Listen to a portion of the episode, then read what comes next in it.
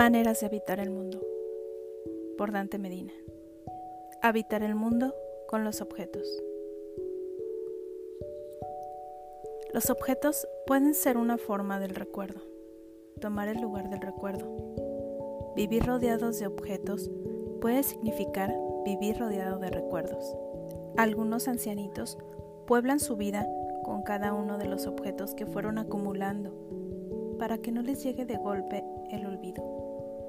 Tener cosas puede suplir a las personas ausentes. Sin llegar al fetichismo, quienes habitan el mundo con los objetos le dan una personalidad a cada cosa.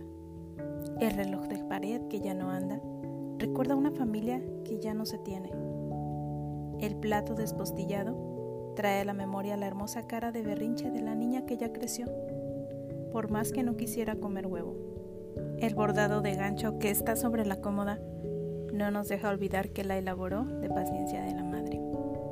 Una cajita de madera con colores desvaidos rememora aquel feliz cumpleaños en que estuvo invitado el amor de todos.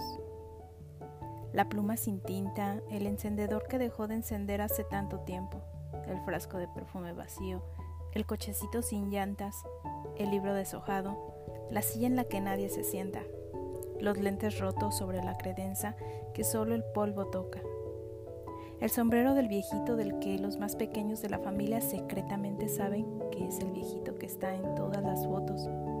Cada una de estas cosas, cada una, cada uno de estos objetos, cada uno, son parte de un calendario que no mide el tiempo por días, meses, años, sino que lo detiene en un permanente antes, ahora. Quien habita el mundo con los objetos nunca está solo cada objeto es la presencia de la persona ausente, porque no vive en un bazar, ni en una tienda, ni compró al mayoreo, o sin fijarse. Los objetos que laten en su casa. Las cosas que posee son como palabras, son palabras.